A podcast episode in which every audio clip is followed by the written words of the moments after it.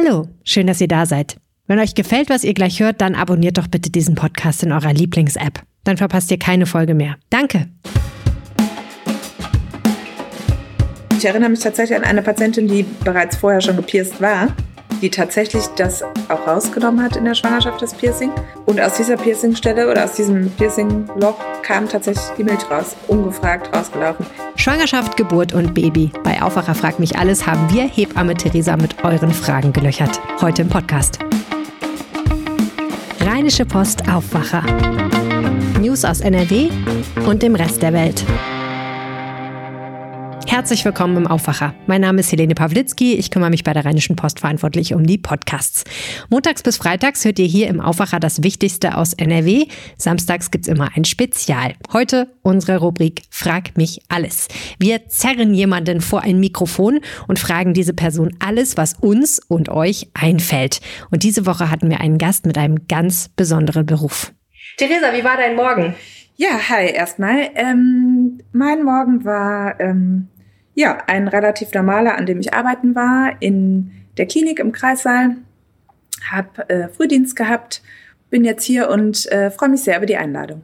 Ja, das klingt jetzt so easy. Du hast in der Klinik hast Frühdienst gehabt als Hebamme. Das bedeutet, heute hat möglicherweise ein neuer Mensch das Licht der Welt erblickt und du warst dabei. Ja, das ist richtig, genau. Das war ein äh, Kaiserschnitt, den ich betreut habe und äh, ja, da war ich dabei. Okay, super interessant. Für dich ist das so normal, aber für uns ist das natürlich was ganz Besonderes. Geht dir das öfter so, dass äh, Leute erfahren, dass du Hebamme bist und du musst dann erstmal ganz viel erzählen? Ähm, ja, doch, das ist relativ häufig so. Also ähm, vor allem ähm, ja die Tatsache in der Klinik zu arbeiten, bei den Geburten dabei zu sein, das ist häufig so, dass da ja sehr großes äh, Interesse herrscht.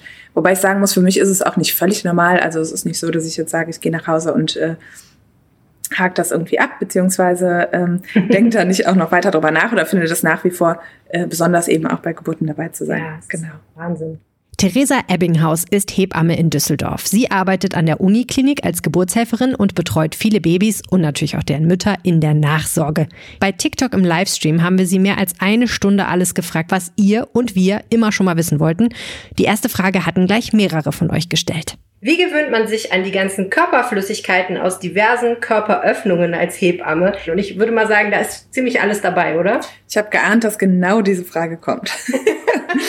ähm, Aber du hast gehofft, dass sie nicht ganz am Anfang kommt, wahrscheinlich. nicht mitgerechnet, sagen wir so. Ähm, ja, ist in der Tat wahr. Was heißt, wie gewöhnt man sich dran? Also ich würde denken, entweder äh, ist man da relativ ich sag mal, unempfindlich oder schmerzfrei von Anfang an, äh, weil ich glaube, dass man sich äh, nicht unbedingt daran gewöhnt, ähm, dass das vielleicht ein Thema ist, was einem normaler erscheint irgendwann. Das glaube ich ganz einfach. Äh, aber man sollte, glaube ich, auch schon zu Beginn der Ausbildung ähm, kein wahnsinniges Problem mit sämtlichen Körperausscheidungen haben. Ja. Mhm. Ja, also ich glaube, das ist die größte Sorge vieler werdender Mütter, dass am Ende doch ein bisschen Stuhl zum Vorschein kommt, was ja wahrscheinlich auch ziemlich normal ist, wenn man mhm. presst, oder? Ja, völlig normal. Und ähm, ich versichere den Patientinnen tatsächlich auch immer wieder aufs Neue, ähm, dass uns das tatsächlich nichts ausmacht. Das meine ich auch ganz ernst. Da denke ich mir in dem Moment einfach gar nichts dabei, weil es nämlich eben genau eben da auch irgendwie hingehört oder dazugehört. Ähm, Aber es gibt natürlich auch ein bisschen was, was man machen kann, um das zu verhindern. Auch das wissen viele Frauen, beziehungsweise auch wir als Hebammen fragen natürlich danach, ob die Patientinnen vielleicht zu Beginn der Geburt gerne einen Einlauf haben möchten und somit einfach ein bisschen freier vom Kopf her sind, was nicht verkehrt ist, was das mhm. angeht. Ne? Eine Frage, die mir auf Twitter zugespielt wurde, war, warum sind Hausgeburten in Deutschland so unüblich? In den Niederlanden ist eine Hausgeburt vergleichsweise normal. Liegt das eher an der Mentalität, der Infrastruktur, staatlicher Lenkung Richtung Krankenhausgeburt in Deutschland? Wie siehst du das? Warum sind Hausgeburten in Deutschland eher nicht die Regel? Ja, das ist in der Tat eine gute Frage. Ich glaube, es hängt an ähm, unterschiedlichen Dingen. Zum einen ist ähm, das Bedürfnis nach Sicherheit, glaube ich, hier bei uns sehr, sehr groß und hoch, eben mhm. äh, bei den Gebärenden oder bei den Paaren. Ähm, was dann damit einhergeht, mindestens in einem Krankenhaus zu sein, wenn nicht sogar in einem Krankenhaus äh, mit angeschlossener Kinderklinik. Ähm, so ist es bei uns zum Beispiel der Fall, ähm, dass das schon sehr, sehr viele Frauen sehr beruhigt, dass wenn doch irgendwie etwas sein sollte, sei es das Kind nur überwacht werden muss, sie halt in dieser Klinik sind und das Kind nicht irgendwie verlegt werden müsste oder transportiert werden müsste. Ähm, ich muss sagen, aus Hebammensicht glaube ich nicht, dass jetzt ähm, Hausgeburten wahnsinnig per se gefährlich sind. Man muss sicherlich da schon mhm. gut, ähm, gut filtern und gucken, welche Frauen auch geeignet sind und welche nicht. Das tun aber auch die Kolleginnen der Ge Hausgeburtshilfe, zum Beispiel aus dem ähm, Geburtshaus, gibt gewisse Kriterien, ähm, die das Ganze ausschließen, Vorerkrankungen, noch verschiedene andere Dinge. Ähm, Warum das in Holland so viel mehr ist, kann ich ehrlicherweise, also ich glaube schon, dass das auch ähm, so ein bisschen staatlich beeinflusst ist. So ist es ja auch hier, dass sich ähm, die, die Medizin oder gerade auch die Geburtshilfe ähm, immer mehr zentriert auf große Häuser und kleinere Häuser beispielsweise, mhm. weil eben auch nicht wirtschaftlich genug ähm, schließen. Also der Trend geht durchaus wieder mehr in Richtung Hausgeburt, was wir ganz klar auch festgestellt haben, vor allem so im letzten Jahr was ich denke sehr sicher mit Corona äh, zusammenhängt, weil viele mhm. Patientinnen sich nicht vorstellen konnten, zum Beispiel, dass vielleicht äh, niemand zu Besuch kommen kann oder nicht so häufig, wie man das gerne hätte. Ja. Diese ganzen Gegebenheiten, die es zumindest zum Anfang, als man auch noch nicht so viel wusste, als es noch keine Impfung gab, ähm, wie das jetzt alles so sein wird, sich einfach in einem Krankenhaus an sich nicht sicher gefühlt haben und deswegen auch eher wieder ähm, da zur Hausgeburt hin tendiert sind. Aber ähm, mhm. dennoch glaube ich, dass es auch daran liegt, dass gerade auch die Erstgebärenden immer älter werden. Das ist Fakt. Und umso älter man ist, umso mehr wird die Schwangerschaft auch zu einem, ja, denke ich, größeren Thema.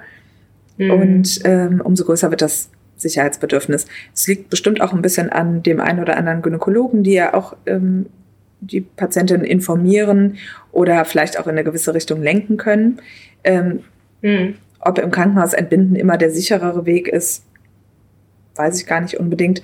Aber wenn tatsächlich ein Problem herrscht oder vorliegt, ist es natürlich schon so, dass wenn man schon in einem Krankenhaus ist, das sicherlich einfacher in den Griff zu kriegen ist, als wenn man zu Hause ist. Mhm. Ich muss sagen, ich habe mir das Thema Hausgeburten auch angeguckt mhm. äh, vor meinem ersten Kind und habe dann ehrlich gesagt einfach äh, gesagt, nee, das war ich nicht, weil das so eine wahnsinnige Materialschlacht schien. Da war so eine lange Liste von Dingen. Ich hatte irgendwie das Gefühl, ich muss mein Wohnzimmer ja. komplett mit Plastik auskleiden und sehr viele Dinge zu Hause haben und habe mich da ehrlich gesagt dann einfach ein bisschen überfordert gefühlt, das alles zu besorgen und habe gedacht, naja, im Krankenhaus haben die das ja eh alles so. das muss ich ja dann vielleicht nicht haben. Ähm, das ist allerdings vielleicht dann eher ein banaler Grund bei mir gewesen. Ja, was man auch noch sagen muss, das fiel mir jetzt gerade noch ein, ähm, ist die Tatsache, dass es eine Zeit lang einfach auch nur sehr, sehr wenig Hebammen gab, die Hausgeburtshilfe angeboten haben, mhm. äh, was ja schon viel auch in den Medien thematisiert wurde. Diese Schwierigkeit mit den wahnsinnig hohen Versicherungssummen, ähm, mhm. das verändert sich gerade oder hat sich schon so ein bisschen verändert. Ähm, und dadurch könnte ich mir vorstellen, dass die Zahl an ähm, Frauen, die doch eben zu Hause oder im Geburtshaus entbinden, auch stetig steigt in nächster Zeit. Das glaube ich schon. Mhm. Du hast ja schon gesagt, Hebammen sind knapp. Es gibt zu wenig Hebammen für alle Frauen, die gerne eine hätten. Man hört immer wieder, gerade auch in Städten wie mhm. Düsseldorf, dass es schwierig ist, dass man nicht so einfach jemanden findet, dass man lange suchen muss. Und ähm, viele rufen tatsächlich, glaube ich, sobald sie wissen, dass sie schwanger sind, bei der Hebamme an, auch wenn das einem so ein bisschen konterintuitiv vielleicht vorkommt, weil man ja eigentlich in den ersten drei Monaten gar nicht unbedingt allen mhm. erzählt, dass man schwanger ist. Ist es eigentlich nervig für euch als Hebammen, dass Leute dann sofort, äh, die schöne Formulierung, die ich gelesen habe, war, solange der Schwangerschaftstest noch trocknet, weil bei der Hebamme anruft und sagt, übrigens, ich glaube, ich bin schwanger, ich brauche Betreuung? Ähm, ja, also das ist so ein bisschen ein zweischneidiges Schwert. Zum einen, da musste ich mich sehr dran gewöhnen, dass das so ist. Das ist jetzt vielleicht so seit sehr extrem seit drei bis vier Jahren, was sicherlich aber auch daran liegt, dass die Frauen sehr früh darauf aufmerksam gemacht werden, was ich wiederum cool finde, dass da auch viele äh, Gynäkologen mitgezogen sind und mittlerweile so sind, dass sie eben auch ähm, die Beratung und Betreuung durch eine Hebamme sehr ähm, ja, schätzen und eben auch als ähm, mhm. eher dringende Empfehlungen an die Frau weitergeben und auch um diese Knappheit wissen und deshalb halt die Frauen dazu anhalten oder zumindest mal kurz darauf aufmerksam machen, dass man da echt früh nachsuchen muss. Ähm, ich selber erwische mich immer mal wieder dabei, bei Anfragen, die mir gestellt werden, kurz zu rechnen und zu überlegen, ob man irgendwie schon überhaupt schwanger sein kann, wenn man jetzt im Oktober Termin hat oder im November. Es ist tatsächlich so. Ähm, was für uns schwierig ist, ich mache das, es gibt aber auch viele Kolleginnen, die das nicht machen, ähm, das Jahr so im Voraus planen. Ne? Also auch für mich als mhm. Hebamme heißt das ja, ich muss ja jetzt ganz genau wissen, bin ich nicht vielleicht im Urlaub im Dezember? Du eigentlich in Urlaub? Weil, ähm, ja, das ist korrekt, hart, genau. Ne? Und das machen viele Ja. Kolleginnen nicht oder möchten es einfach nicht machen oder können es auch nicht äh, leisten. Und deswegen gibt es halt eben die Möglichkeit, doch auch noch kurzfristig an eine Hebamme zu geraten. Ähm, das ist aber natürlich so, dass der Idealfall ist, dass man das schon ziemlich sicher ab einer gewissen Schwangerschaftswoche weiß und ähm, sich da dann auch drauf verlässt. Aber es ist tatsächlich auch für uns nicht ganz so einfach, ja. Mhm. Aber das heißt, der heiße Tipp, wenn man sich ohne Hebamme wiederfindet und sagt, ich will aber eigentlich doch schon ganz gerne eine haben, was ja auch man gut verstehen kann, ähm, wäre dann tatsächlich einfach nicht locker lassen, immer mal wieder melden und sagen, ist nicht vielleicht was frei geworden oder haben Sie spontan Mhm. doch noch eine Möglichkeit oder irgendwie so, ne? Genau, hier in Düsseldorf gibt es die Hebammenzentrale, ähm, die ähm, tatsächlich auch sehr gut funktioniert, wo die Frauen sich melden können, schon früh. Sehr, sehr viele kriegen eine Absage. Ähm, man sagt aber trotzdem, dass sie sich so in den letzten vier Wochen nochmal melden sollen, weil es halt, wie gesagt, Kolleginnen gibt, die sich da selbst dann auch, also da können sich die Frauen melden und die Hebammen melden ähm, und Kolleginnen gibt, die sagen, ach ja, jetzt habe ich doch irgendwie noch ähm, ein Plätzchen frei ähm, nächsten Monat und ähm, dann wird den äh, Patientinnen dann halt doch eben noch eine Hebamme zugewiesen. Also das kann durchaus sein. Nur eigentlich ist ja auch die Mitbetreuung in der Schwangerschaft schon das, was Schönes, Mhm. beziehungsweise dass man sich vorher schon mal kennengelernt hat, aber das ja, geht dann halt in dem Fall Ja. nicht genau. Nee, das stimmt. Aber ich würde sagen, so aus meiner Erfahrung, auf jeden Fall die Nachbetreuung ist natürlich das Intensivere meistens von den Ja. beiden Sachen und dann auch wirklich das, wo man denkt, so, Gott sei Dank, weil in der Vorzeit hat man natürlich den Frauenarzt oder die Frauenärztin, Mhm. aber danach, wenn das Baby dann da ist Mhm. und man es tatsächlich auch vom Krankenhaus mit nach Hause nehmen soll, das hat einem ja auch keiner vorher gesagt, äh, ja, dann ist es schön, wenn man eine Hebamme hat, die man fragen kann, warum ist das Kind eigentlich, hat es diese komische Farbe, Ja. ist das, soll das so gelb sein? Mhm. Ähm, bleiben wir doch noch mal ganz kurz beim Thema Geburt. Was hältst du als Hebamme von Geburtsplänen? Also mit anderen Worten, dass man vorher als äh, Frau aufschreibt oder Mhm. vielleicht auch als Mann, als Vater, was wünsche ich mir von der Geburt, äh, wie soll das ablaufen, was wünsche ich mir nicht, was darf auf keinen Fall passieren.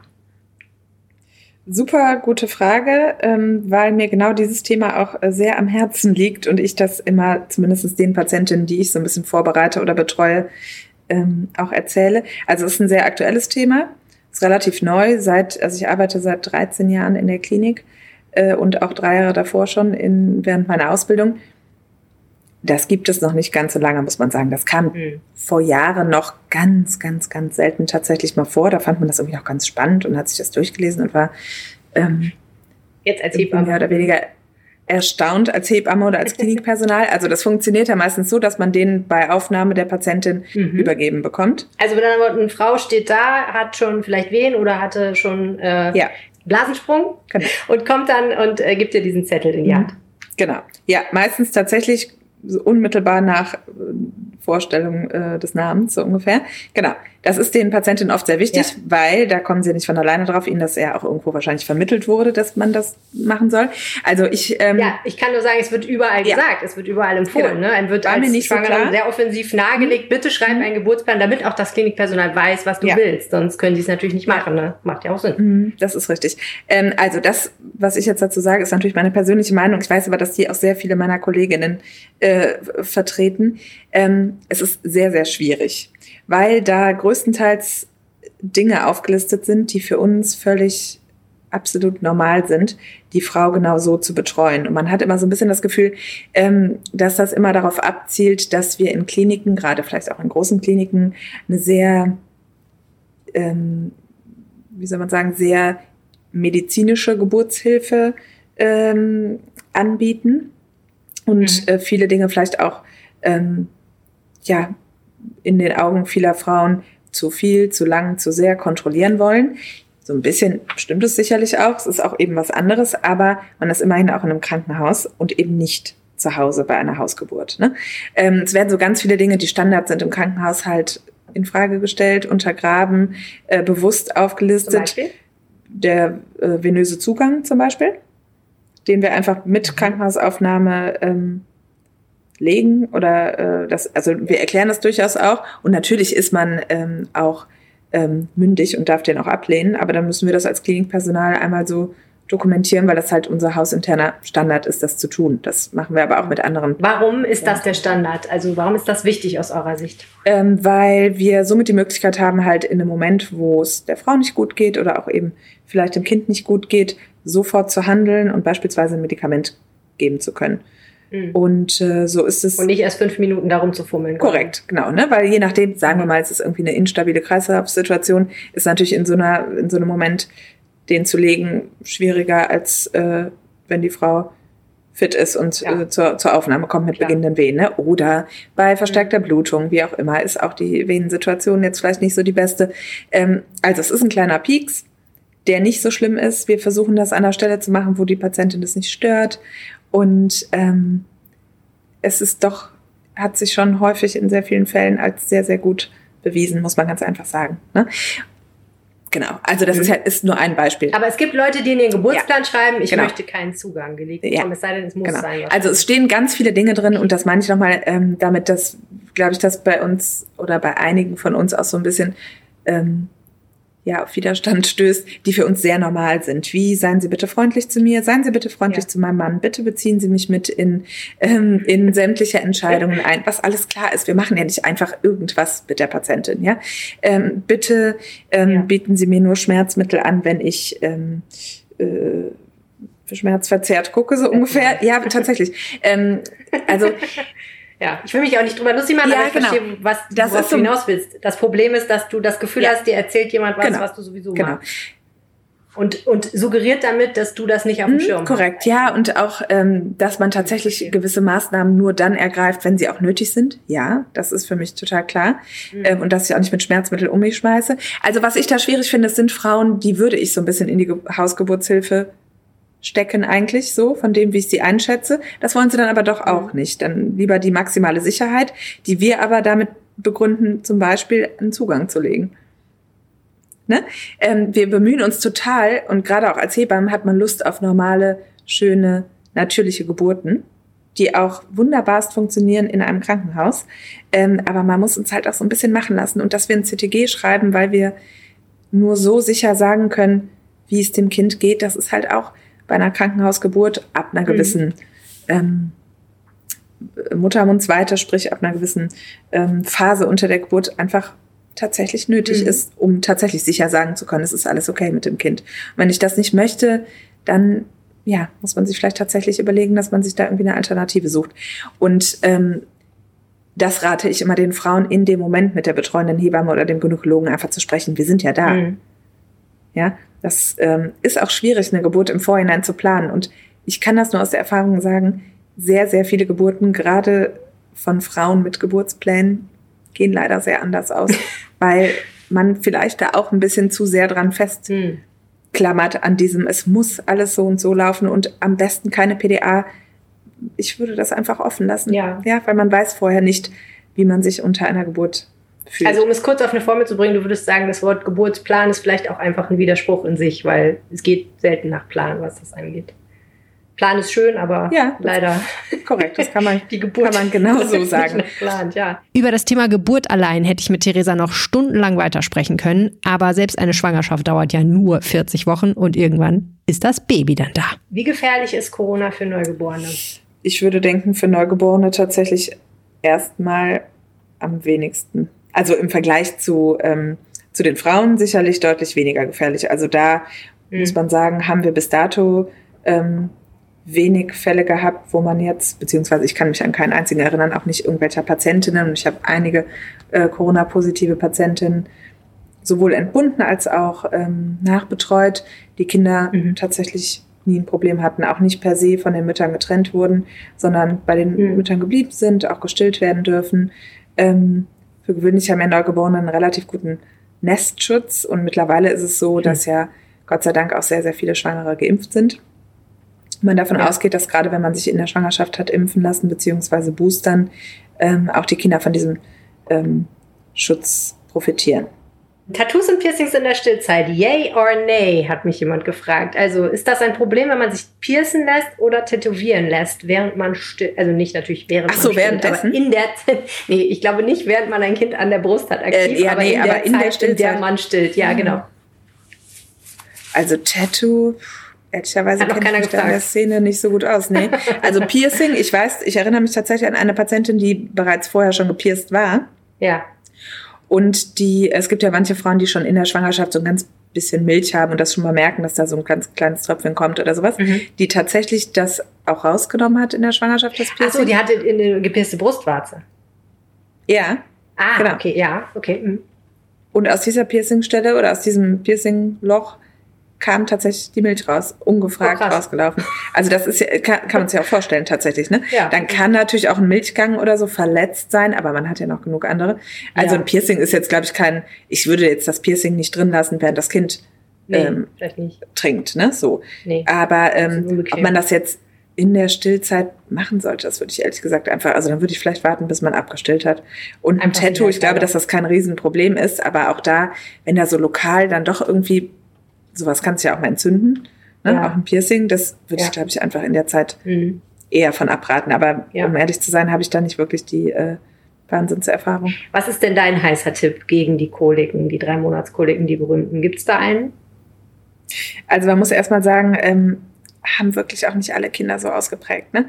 Es mhm. haben schon viele und es sind natürlich auch eher so Themen, die sicher mehr besprochen werden als andere Dinge, die irgendwie einfacher sind. Also ganz klar, die Zeit, ja, es ist ja tatsächlich ist ja immer so. Ne? Es wird ja auch von negativen Erlebnissen leider viel häufiger berichtet ja. als von positiven. Ne? Generell gerne auch, was Geburtsberichte oder sowas angeht.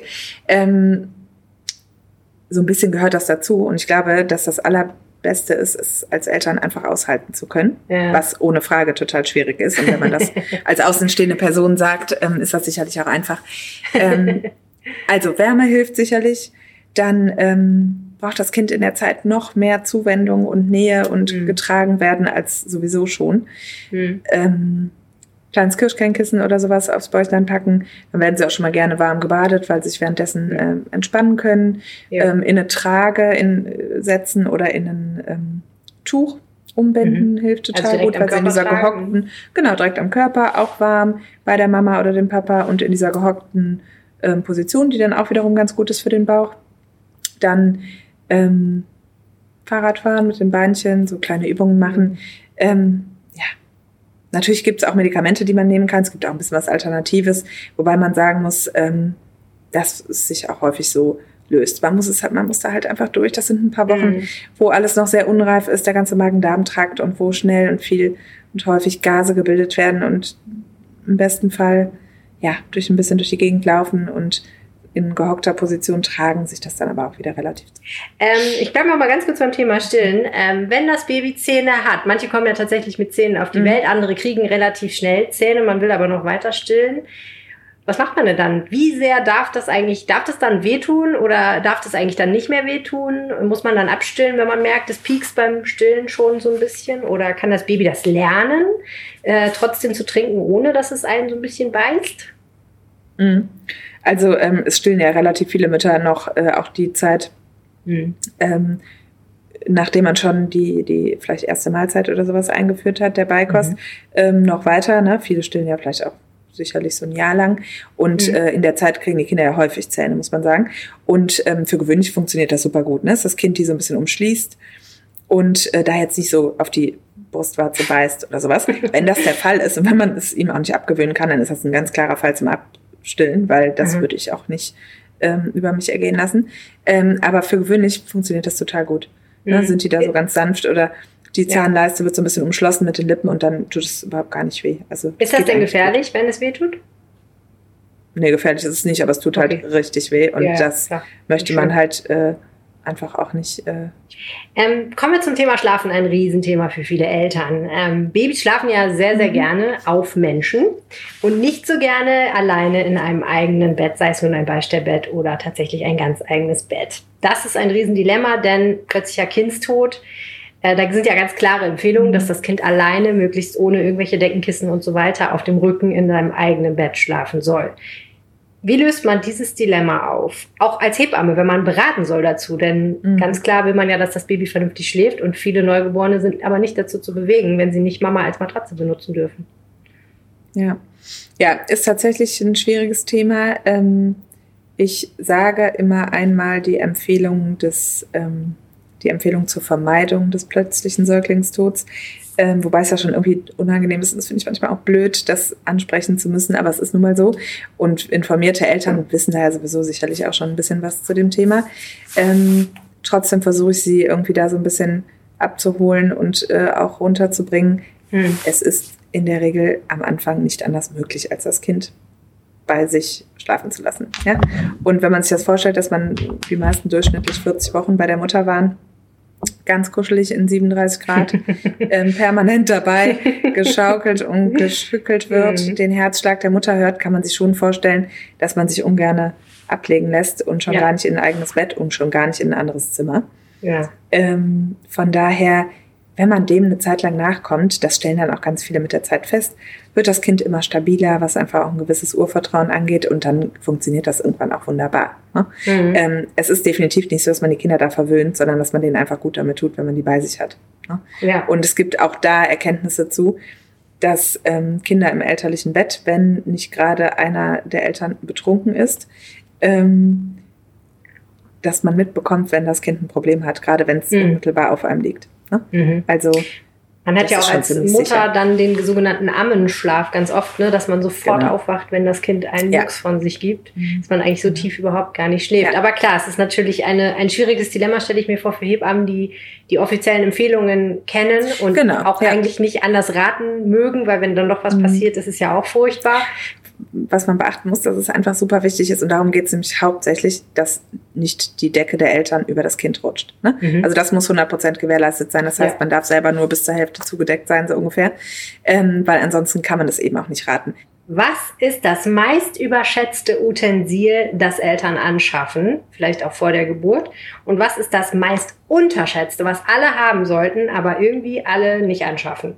Gibt es was, wo du sagen würdest, das wäre cool, wenn die Eltern das selber äh, organisieren würden, aber es wird ganz oft vergessen? Und was ist der Kram, der überall rumsteht, aber letztendlich nur verstaubt? Also Kram, der überall rumsteht, ist wirklich wahnsinnig viel, das muss man tatsächlich sagen.